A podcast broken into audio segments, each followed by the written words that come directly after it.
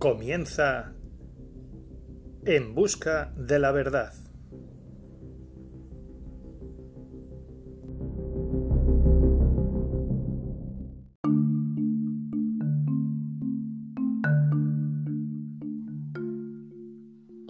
Muy buenas noches, buscadores. Hoy tenemos un programa un poquito distinto al que hemos venido siguiendo estas semanas. Vamos a desestresarnos un poquito del coronavirus y de la pandemia. Y hoy vamos a tocar un tema místico, un tema filosófico, como es la cábala y sus derivados con, con Josué. Josué, buenas noches. Buenas noches, Javier, ¿qué tal? Hoy tenemos un tema que te gusta, ¿eh? Pues sí, más que, más que me gusta, eh, es un tema que es mi, forma de vida, hoy por hoy, mi, filosofía de vida. Bueno, pues Josué, eh, coméntanos, ¿qué es, ¿qué es la cábala? Porque yo reconozco que no conozco mucho el tema y la verdad que estoy expectante a lo que nos cuentes. Bien, pues verás, yo más que de la cábala, que al final es es una parte más de, la parte espiritual de cada persona, pues te voy a hablar, te voy a generalizar un poco sobre, sobre todos estos conocimientos pues, ancestrales, ¿no? Yo podría decir que, que, soy un iniciado en el, en el hermetismo, esta antigua filosofía que viene pues de, del antiguo Egipto, del, dios Tot, este dios que, era el dios del conocimiento egipcio.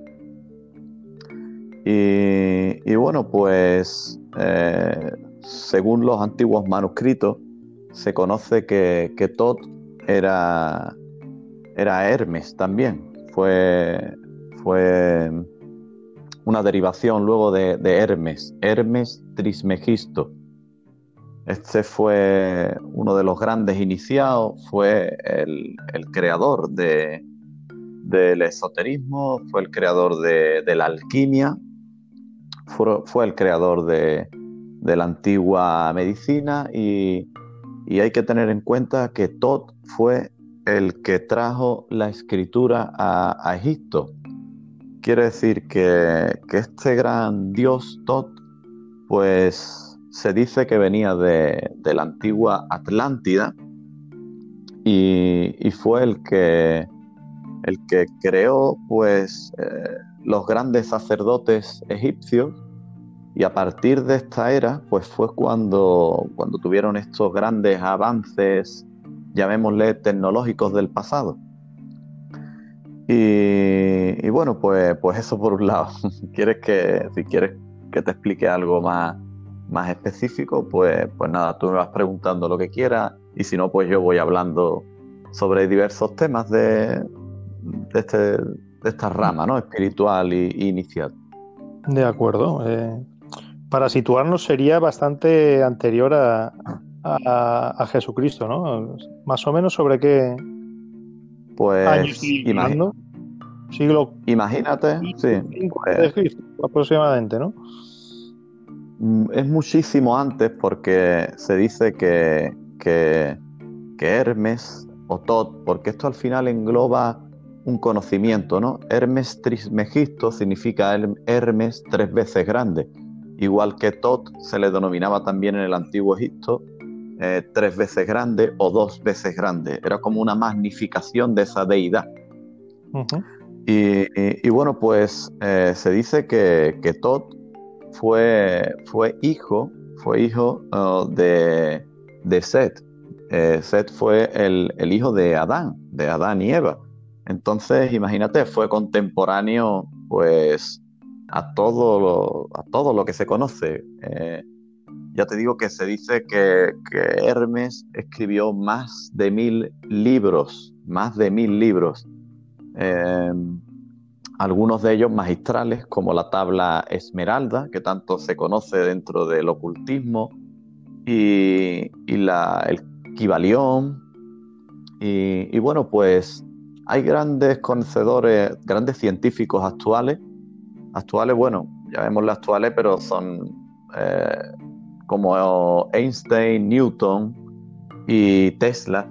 Y bueno, pues hasta el siglo XVIII considerarse hermético o estudiar las siete leyes universales del hermetismo, pues era como eh, una especie de galardón, pero a partir del siglo XVIII se consideraba pues como algo mal visto entre la sociedad moderna, porque eh, al entrar el tema espiritual, pues era como que perdía propiedad. Eh, remontándonos a la pregunta, ¿no? ¿Desde dónde venía? Pues imagínate, eh, se conoce que los grandes mm, nombres bíblicos del pasado, pues vivían una bestialidad de años, ¿no? Pues había historias bíblicas que vivían 500, 600 años y, este gran Hermes, que se conoce, se dice también que en la Biblia era Enoch, eh, no sé si conoces el libro de Enoch, que es uno de los textos hipócrifos que, que, bueno, que no está considerado como válido por la, por la Iglesia. La Iglesia al final hay que tener en cuenta que son un compendio de manuscritos que se hicieron en un concilio, ¿no? En este famoso concilio de Nicea, por el emperador Constantino. Y bueno, pues ahí se determinaron o se fundaron los pilares de la iglesia actual. Pero claro, aquí nos tendríamos que remontar al gnosticismo, a los gnósticos, que son los verdaderos iniciados. Y los gnósticos pues se basan en antiguos manuscritos que los fueron eliminando y quemando a lo largo de, de los años de la humanidad, pero se han salvado pues algunos, han salvado algunos como, como los textos de Nag Hammadi que aparecieron en Egipto y los manuscritos del Mar Muerto. Y, bueno, pues volviendo a la tabla esmeraldina, la tabla esmeralda, se, dice que apareció en la, en la mismísima tumba de, de Hermes y la sostenía en sus manos. Entonces, pues Aquí estamos haciendo así un resumen a lo bestia, pero estamos soltando muchísimos datos para los oyentes que quieran iniciarse. Pues, pues tienen bastante, bastante por donde, por donde perseguir todo este camino de iniciación o todo este conocimiento. Por, por, lo que veo, hay relación entre el Antiguo Testamento y, y, el hermetismo, ¿no? Porque aparecen mismas, mismos personajes en ellos, ¿no? Exactamente, exactamente como bien comentas, pues todo al final es uno, ¿no? En el hermetismo, los que estudiamos hermetismo, al final eh, la primera ley universal, ¿no? Una de estas siete leyes herméticas es eh, todo es mente. ¿Nos puedes hablar de, las siete de las siete leyes? Sí, pues una de ellas es esta, ¿no? El todo es mente, el universo es mental el 99% de lo que puedes palpar y percibir es una creación mental del todo. Y el todo se comprende en el hermetismo como, como, como Dios, ¿vale? pero todos somos parte del todo. Como decía el Antiguo Testamento, ¿no? Eh, levanta una piedra y ahí me encontrarás. Y, bueno, pues el hermetismo, o sea, las leyes, los fundamentos de, Cristo, de esta gran persona que, vino, que fue otro de los grandes iniciados, ¿no? Jesús de Nazaret, Jesucristo, pues realmente eh, predicaban pues estas leyes herméticas. Al fin y al cabo se conoce también que, Jesús de Nazaret estuvo en Egipto estudiando en estas pirámides y, bueno, pues hay que tener en cuenta que todos estos grandes conocimientos de las pirámides, pues vinieron a través del dios egipcio Top, y que era el, dios del conocimiento y fue el que pues, engendró o, consiguió que Isis y Osiris tuviesen sus hijos y, tal, dominaba todos los, los, poderes naturales y sobrenaturales sobre, sobre la tierra, según pues cuentan las leyendas egipcias. Y, y bueno, pues entonces todo concuerda, por supuesto que sí. Lo mágico de todo esto es que también, pues al final, si estudias el budismo, si estudias la historia de Siddhartha Gautama, pues, y si estudias los, sutras, las palabras más importantes de Buda, pues al fin y al cabo todo es el mismo mensaje. Entonces lo bonito del hermetismo es que te dice que, que, bueno, que tú también eres parte del todo y como decía uno de, los, de las grandes frases también del, de la palabra ¿no? de, de, Jesucristo o de Dios, de los evangelios y tal, que decían que Dios está dentro de ti, no fuera ni, ni al lado, sino dentro de ti. Quiere decir que, que realmente nosotros somos parte del todo, nosotros somos parte de, ese Dios. Y, bueno, es algo pues que se puede sentir, se puede sentir incluso y, y claro, pues cuando llegas a ese, a ese nivel, esa frecuencia, de, esa frecuencia, esa vibración, pues sientes una tranquilidad pues brutal y pierdes el miedo prácticamente a todo. O sea que es como un estilo de vida prácticamente. Sí, claro, es al final claro que es un estilo de vida, es un, es un dogma, ¿no? Es una, es una religión pero, pero claro, el camino, yo siempre digo en mi, en mi canal que, lo difícil es ir por el camino de la, de la rectitud, de, la bondad, de, no mirar la paja en el ojo ajeno, de, no criticar, de no hablar de los demás, porque mira, ahora que estoy enfocando esto, voy a retomar un poco el camino del hermetismo.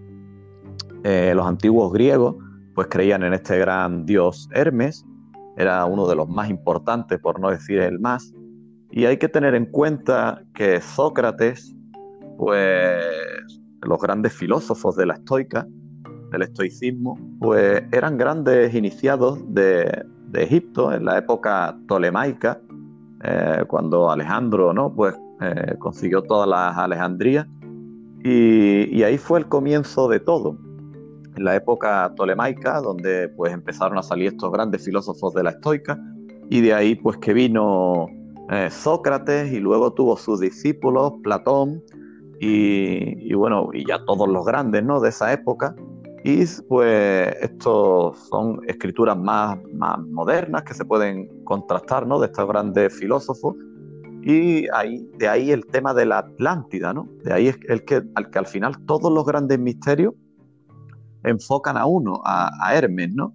Es curioso que, está un poco olvidado y sin embargo está en el trasfondo de todo, porque este gran Hermes fue el que habló de la Atlántida, porque Tot se supone que, venía de, de, era Atlante, exacto, y trajo todo este conocimiento a Egipto, lo estudiaron los grandes griegos, los grandes filósofos griegos, todo este hermetismo, y luego lo transmitieron al resto ya de, de Europa y bueno, hasta el día de hoy, ¿no?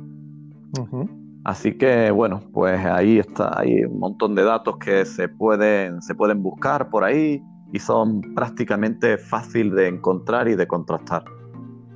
Y desde luego Platón, no me acuerdo en qué libro fue, ya hablaba él de la, de la Atlántida, fue el que empezó a describir la Atlántida. Supongo que tendría... Además, Platón, pues, en una, siendo muy pequeño, en una, en una de, de las fiestas de su maestro, de Sócrates y, y, tal, pues ellos realmente estos conocimientos los tenían como un poco ocultos, porque claro, hay que tener en cuenta que en aquella época, pues, te cortaban la cabeza o te quemaban. Y, bueno, pues esta historia de la Atlántida, si buscas información, te das cuenta que es una historia que vino del boca a boca, porque hay que tener en cuenta que Sócrates ni siquiera sabía leer y escribir, no escribía ni, ni, leía. Además, utilizaba, llegó a un método, eh, mm, creó un método que se llama la mayéutica, que es el que utilizan hoy en día los famosos coaching, estos y mentoring, y la psicología. El método de la mayéutica era preguntar. Sócrates, pues, preguntaba y preguntaba a cada ciudadano que se encontraba y en una de estas, eh, una de estas congregaciones que él hacía con sus discípulos, pues con los más allegados, eh, contó esta historia de la Atlántida. Y, bueno, pues de ahí Platón que lo escuchó y luego lo transmitió y uno de los alumnos de Platón fue el que empezó a escribir sobre esto. Pero claro, ya el gran misterio de todo esto que independientemente de lo que hablaron estos grandes filósofos, luego aparecieron pues eh, cartas náuticas y, y, bueno, pues todo este gran misterio que entraña la, Atlántida. el Timeo es el libro que, escribió Platón describiendo la Atlántida. Ahora me ha venido a la mente Timeo. Sí, realmente, vamos, la Atlántida sigue siendo un misterio. Vamos, ahí hay relatos que lo sitúan aquí cerca de donde, de donde vivimos nosotros, aquí por un poquito por el estrecho de Gibraltar, ¿eh? un poquito más adentro. Sí, sí, yo, yo he llegado a escuchar a grandes conocedores de, todo este tema, que a veces eh, hablo un poco de conversación con, uno, con un amigo que, le, que, que tiene bastante conocimiento sobre todo esto, y él aseguraba, después de muchos años de estudio, que incluso podría estar Mira lo que te voy a decir, ¿eh? por las marismas de aquí de, de, Palmón, de, Palmones. Oh. De Guadarranque y toda esta zona. Sería increíble. Bueno, claro, habría que tener algún dato fehaciente y bueno, él se basaba pues en los antiguos, los antiguos escritos griegos, exacto. Pero bueno, dicen que, que sí, que tiene toda la pinta de que, de que algo tuviese, tendría que ver por aquí. Y, bueno, eso al fin y al cabo es parte de, la, historia, del misterio de todo esto. retomando el hermetismo, Josué, ¿cómo, cómo lo descubres tú? ¿Cómo, cómo inicias el estudio de, esta disciplina? Bien, pues esa es una muy buena pregunta. ¿Cómo inicio? Pues bueno, aquí realmente no sé ni por dónde empezar. ¿Qué te llama? Porque, eh, porque algo te llamaría, ¿no? diría, uff, esto me, atrae, quiero estudiarlo, quiero, quiero imbuirme del conocimiento.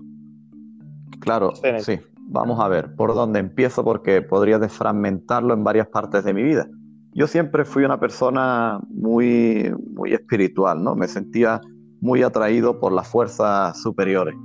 Y hubo un tiempo en que me volví totalmente escéptico y empecé pues a estudiar de manera totalmente mm, eh, amateur y sin conocimiento, pero bueno, a estudiar pues las leyes de la física, la física cuántica, la ciencia. Y, bueno, cuando mm, realmente empiezas a estudiar física cuántica y te topas con un señor tan importante como Michio Kaku, no sé si lo conoces. Sí, sí, sí. El hombre y resulta... Físico oriental, ¿no? El, famoso físico este oriental. Exacto, este hombre eh, creó el primer eh, acelerador de partículas en su garaje y lo expulsaron de lo expulsaron de la escuela por inútil, ¿no? Decían que no que no valía para estudiar. Y, su historia es bastante curiosa. Su historia, la historia de Michio Kaku es muy buena. Los padres pues apostaron por él. Dijeron, bueno, mi hijo no tiene ninguna cualidad en la escuela ni, ni para otra cosa, pero está creando algo que parece extraordinario en nuestro garaje. Dejémoslo. Y estudiaba ciencia y este señor estudiaba el hermetismo. Y, este señor eh, sacó lo que hoy conocemos como la teoría de cuerdas y está basada en las leyes herméticas, así que, que, es algo fascinante. Entonces empecé siempre a escuchar pinceladas de esto, luego al gran Albert, eh, eh, Albert Einstein, Tesla, y, claro, pues al final te das cuenta Incluso conocí a un, científico que iba aquí cerquita mía. Y, bueno, a mí yo siempre he utilizado el método de la mayéutica inconscientemente, ¿no? Y yo preguntaba y preguntaba y le decía a este señor, oye, mm, porque me veía, sabes, tengo mi cuerpo tatuado con símbolos que siempre me han atraído de eh, Antiguo Egipto, Sumeria, Mesopotamia, eh, maoríes y todo esta, que al final todo es lo mismo, ¿no? Y este señor me decía, oye, llevas ahí una simbología pues muy extraña, ¿no? Porque también tengo algún símbolo masónico, después algún, eh, en fin, una, buena mezcla tengo. Y, le digo, sí, es que me gusta muchísimo esta cultura, me gusta mucho la cultura sumeria y tal y cual, y Anunnaki.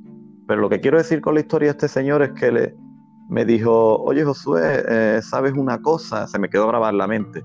Y le dije, dime, José Mari, se llama un señor mayor. Y me dice, yo, mira, doy clases ahí en la universidad sobre ciencia y tal y cual. Y los científicos adoramos a los físicos. Y le dije, ah, sí, dice, sí. y los físicos adoran a Dios. y eso se me, se me quedó grabado en la mente, ¿no? Curioso. Y sí, sí, es, una, es como una pescadilla que se muerde de la cola, ¿no? Hay una frase de Einstein que no la recuerdo al pie de la letra, pero decía algo igual, ¿no? Decía la, la ciencia sin, o sea, la, sí, la ciencia sin religión está coja y la, la religión sin ciencia está ciega. ¿Por qué? Porque hay grandes científicos y, físicos que han intentado y algunos los han logrado de, enlazarlo todo y, de buscar la explicación en algo divino, eh, en algo superior, en energía, en frecuencia y en vibración, ¿no? Como decía el gran Nikola Tesla. Después hay otros grandes, como hemos así abordado de manera, de manera mm, esporádica en algún que otro audio, como Ramanujan, ¿no? Este indio fabuloso que, tiene su libro al lado del de Isaac Newton. Y, bueno, pues este tal Ramanujan, así abreviando, pues mm, empezó a escribir por el suelo mm, numeraciones y combinaciones matemáticas que, muy pronto en su pueblo, en su humilde pueblo, pues la persona más influyente de su pueblo, el estudioso más grande, una persona pues económicamente bien en la India, pues se enteró que escribía por el suelo, por los templos y tal, y bueno, por curiosidad lo llamó y le regaló una libreta y, una serie de, de boli, de, perdón, de lápices para que pudiese escribir y le dijo, oye, ¿me puedes escribir lo que me cuenta la gente que escribes por ahí por el suelo, que estas ecuaciones y tal? y cuando se la llevó pues se quedó totalmente sorprendido este, este, esta persona de la, de la alta burocracia de aquella época y de, y de su país y se quedó sorprendido porque eran cuentas que, que, no podía ni siquiera entender cualquiera y tenía amigos pues obviamente del estudio de Oxford. Y pasó allí esa libreta y allí se quedaron totalmente sorprendidos. Y sin más pues le dieron una beca, le dieron una beca y este indio pues pues lo llevaron a Oxford, pasó su vida a un calvario porque murió muy joven, lo cogió la guerra. Y, bueno, pues en definitiva eh, allí en Oxford le hicieron un poco la vida imposible, pues imagínate, un poco así el racismo y toda esta historia, y era hindú, ah, son veganos, tuvo problemas con la alimentación porque en la guerra, pues imagínate, solo había lo básico, ¿no? Pan, carne y tal, y, el hombre pues casi que ni se alimentaba bien. Pero la historia va en que este hombre eh, eh, mermó la, capacidad de comprensión de, los grandes de la época, de, Oxford, de Cambridge, y no se explicaban cómo una persona sin formación ninguna podía llegar a tener esas ecuaciones matemáticas brutales. Y el problema es que él no era capaz de, fragmentar, de decir cómo llegaba ahí, ¿no? Es como si eh, pudieses hacer la pirámide de Keops, pero sin planos, ¿no? Entonces, ahí hay algo que es muy extraño, ¿no? Es algo mágico. Increíble. Y él nunca, claro, nunca eh, por, no sé, porque eso ya es personal, ¿no? No sé si por miedo, no por miedo a mostrar el por qué llegaba él a esto, pero no lo dijo hasta última hora casi de su muerte, para, porque ya llegó un momento que le dijeron que no le aprobaban su tesis y no explicaba cómo conseguía llegar a estas ecuaciones matemáticas que eran imposibles hasta el día de hoy. De hecho, Hawking se basó en estas ecuaciones de Ramanujan para eh, llegar a la teoría de los eh, agujeros de gusano, que son las teorías más importantes actualmente, que todavía nadie ha llegado a ese nivel, ¿no? Y se han basado en estas ecuaciones matemáticas de Ramanujan. Y, y él, bueno, básicamente para cortar la historia, él eh, dijo que llegaba aquí en sus meditaciones y que le hablaba, que le hablaba a Dios, ¿no? Ya te digo, cuando hablamos de Dios, yo hablo del todo, ¿no? Que le, hablaba algo mágico, le hablaba, le hablaba una energía o algo superior y, es brutal. Él nunca fue capaz de explicar cómo le llegaban esos números a su cabeza.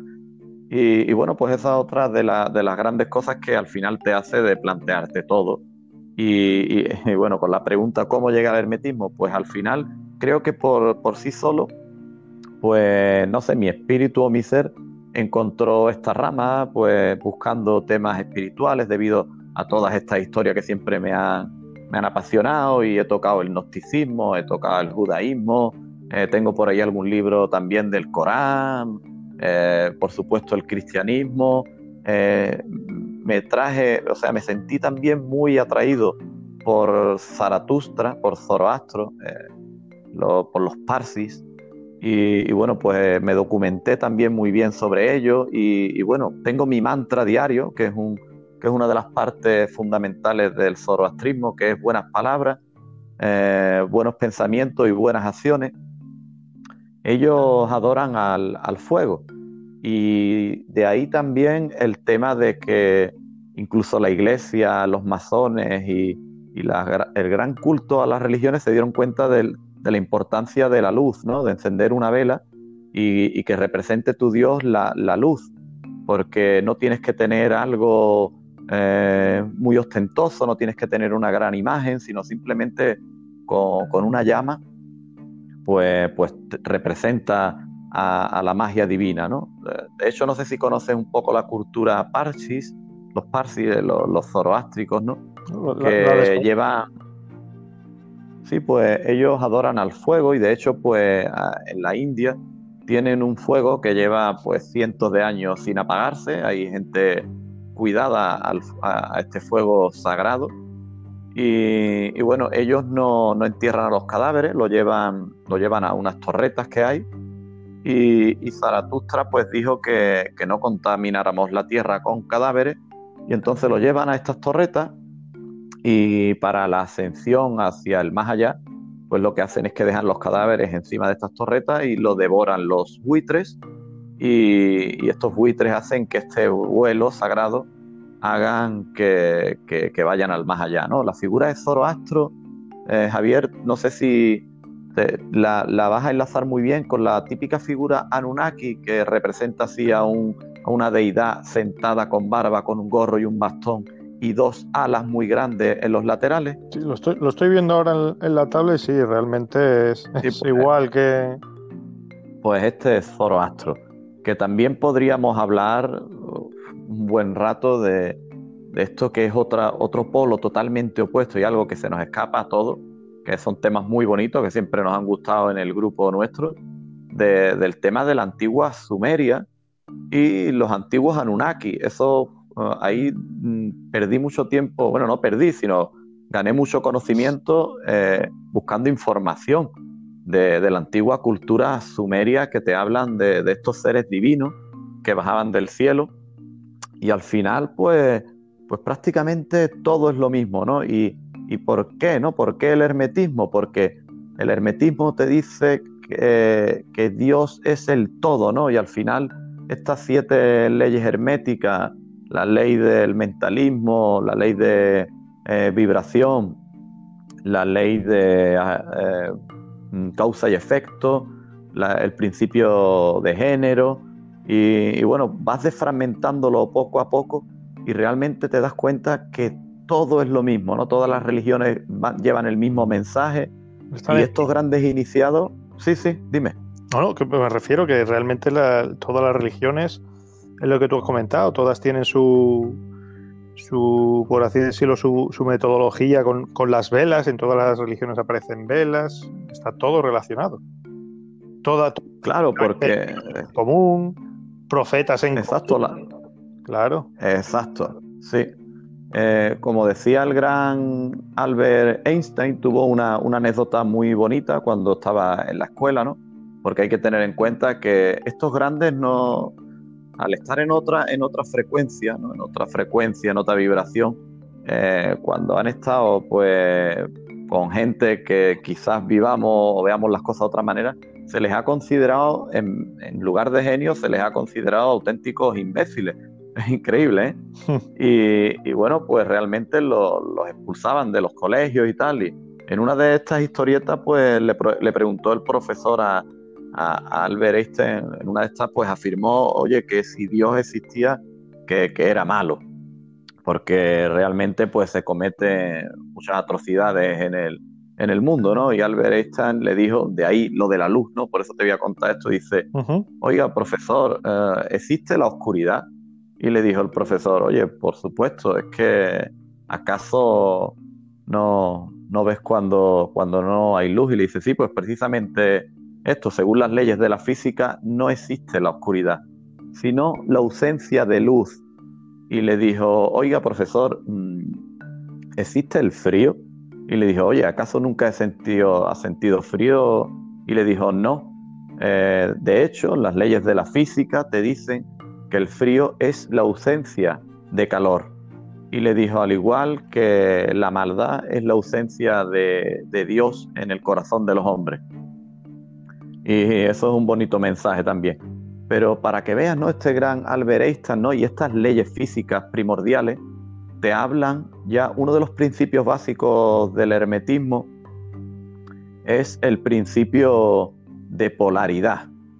Todo es doble, todo tiene dos polos, eh, todo tiene su par de opuestos, ¿no? Estamos hablando de un conocimiento ancestral, ¿eh? Y esto te decía que todo tiene la misma medida, pero en distinto grado. Quiere decir que eh, al igual que metes un termómetro en agua fría o en, agua hirviendo, está marcándote dos polos, pero realmente es un mismo elemento el que, el que tiene distintos polos, al igual que en el ser humano, ¿no? Al final los seres humanos somos todos los mismos. Lo único que, bueno, pues uno eh, se siente más atraído quizás por el lado oscuro y otros por el lado positivo. Y yo lo que explico siempre en mi canal es que lo fácil es ser un, egocéntrico, eh, un idiota, un maleducado, una persona mala. Yo lo he sido. Yo, yo he sido, pues, he sido un tirano, he sido ladrón, he sido eh, abusón, en fin, en fin, he estado en el lado más oscuro de, de la perversión y de la maldad humana y gracias a conocer eso, pues ahí es cuando te puedo responder de que por qué me volví tan espiritual, pues precisamente por esto, porque me di cuenta que hay otra forma de vida mucho más beneficiosa para todo, para el universo, para mí, para ti y para todo. Y ese sí que es el camino difícil, el, hacer las cosas bien. Porque ser un egocéntrico y una persona mala y ir a lo fácil, pues lo puede hacer cualquiera. La verdad es que ha sido una, gran reflexión. A, colación lo que tú has dicho de la dualidad, lo que me llama la atención que, que distintas culturas han llegado a lo mismo, porque fíjate, eso eh, es exactamente lo mismo que el yin y el yang de la cultura china. Exacto. O sea que es curioso que todas las culturas llegan más o menos a, los mismos fundamentos, ¿no? Y mismas religiones, de hecho, lo mismo. Exacto, Javier. De hecho, el yin y el yang también te hablan en el hermetismo y uno de los grandes ejemplos de los siete principios herméticos también es el, principio de género y te dice que todo tiene su polo uh, masculino y femenino, independientemente del sexo, ¿no? Y el yin y el yang, pues, es exactamente igual, ¿no? El yin es la mujer, el negro, si no me equivoco, y tiene el, yang, que es esa parte masculina, y el yang, pues viceversa, ¿no? Y, bueno, pues, pues esto realmente es así, ¿no? Y después científicamente, científicamente te das cuenta que estos grandes sabedores de la, de la sabiduría ancestral dieron realmente con, como estamos fabricados por dentro, ¿no? Nuestro, nuestro genoma es así. El hombre tiene una parte de hormona femenina y la mujer una parte de hormona masculina. Y cuando esto se, se desequilibra, se desequilibra todo, ¿no? De ahí a que siempre hay que estar en equilibrio, es brutal. Entonces te pones al final a indagar y te quedas totalmente alucinado porque al final todo cuadra, ¿no? La ciencia, en cierto modo, le da fuerza a, estos grandes conocimientos ancestrales. Y por eso de ahí, claro que cuanto más conocimientos tienen algunos científicos y físicos, pues se van volviendo cada vez más espirituales, increíblemente.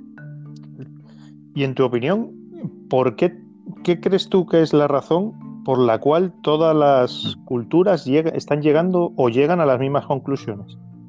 ¿Algún ancestro en común? ¿Algún origen en común? ¿O, o simplemente el pensamiento humano que deriva hacia el mismo sitio? Claro, aquí hay dos polos, ¿no? Como la ley de polaridad, como todo, ¿no? Hay una hay un hay cierta marea estudiosa que te va diciendo que, bueno, que el ser humano pues deriva a, este a esta atracción, ¿no? De, lo divino y de que así se siente cómodo y que lo necesita en cierto modo y, todo esto. Pero luego está ese gran enigma de, grandes construcciones megalíticas con estos grandes dioses que bajaban del cielo. Y, bueno, pues ahí ya se nos escapa un poco o, deja un poco en pañales ¿no? a toda esta teoría de que lo hace por miedo. Porque, claro, todos sabemos grandes construcciones, como tú eres conocedor de las grandes pirámides de Egipto, que me consta que, te gusta y que tienes bastantes datos. Y, bueno, pues ahí ah, llevan intentando años de explicar eh, el porqué de estas grandes construcciones, pero resulta que si nos remontamos realmente a la historia, pues por ejemplo cuando hablamos de Tot, ¿no? de este gran Hermes, de este conocimiento que engloba eh, a grandes iniciados, porque el hermetismo al final es como una mezcla de esos grandes iniciados o de esos grandes dioses eh, y profetas del pasado. Y hablando de Todd, pues estamos hablando que es contemporáneo de Abraham, que podría ser incluso eh, Enoch. Y esto quiere decir que las pirámides de Egipto, según los antiguos manuscritos, son muchísimo más antiguas de lo que nos han estado datando a fecha de hoy. Pero es que incluso hay una rama, como tú bien conoces ya, de los actuales arqueólogos que te están diciendo que las pirámides están datadas de miles de años más de lo que nos han dicho. O sea, esto todavía tiene menos sentido, ¿no? No, realmente la, datación de las pirámides de, Egipto, que oficialmente es del 2570 a.C., eh, no tiene sentido ninguno. O sea, porque simplemente tenemos, mira, tenemos la esfinge al lado que han descubierto erosión por agua, por lluvia.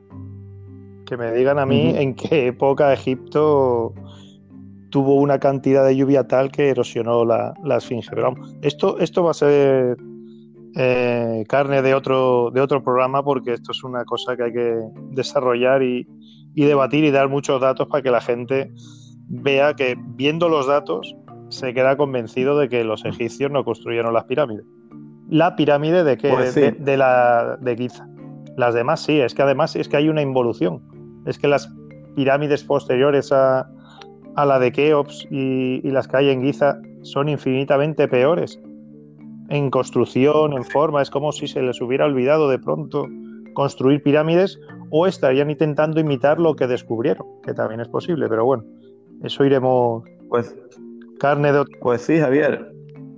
Eso lo vamos a dejar para, para, otro, para otro podcast y, así, así, podemos debatir y, y, así también puedo yo de alguna manera eh, teorizar, porque si hay algo que no quería hacer en este podcast, con el hermetismo, con algo que se merece tantísimo respeto y yo lo he abordado con el máximo posible, con el mínimo conocimiento que tengo, aunque lleve mucho tiempo estudiándolo, eh, es algo como la ciencia que, aunque parezca un poco extraño, eh, cuanto más te inicias, más te das cuenta que, menos lo sabes o que quizás menos lo comprendes, pero, pero cada vez lo sientes más, ¿no? Entonces, este es un tema que quería abordar de manera muy delicada, muy sutil, y no quiero mezclarlo con otros, así que yo, yo, te invito, desde luego, que, que, hagamos otro programa sobre las pirámides de Egipto y ahí, pues, teoricemos un poco, incluso de teorías extravagantes, y otro, otro podcast podríamos hacerlo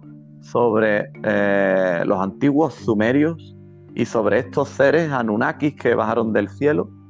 Y, así pues dejamos esta última pincelada aquí en este pequeño podcast, que no quiero alargar muchísimo más. Yo espero que por lo menos se haya entendido un poco este tema y hayamos dejado algunos datos para que alguien se quiere iniciar en esta, en esta preciosa eh, cultura hermética. Y, bueno, pues creo que hasta aquí está, está bastante bien. Yo, yo lo he visto perfecto, lo he visto muy interesante, no tenía prácticamente idea del hermetismo y la verdad es que, que por lo menos llama a, conocerlo un poquito más, ¿no? a leer un poquito sobre él. Y yo espero con que alguien que lo escuche le dé por, investigar y por leer un poquito más acerca de esto, nos damos por satisfechos, desde luego.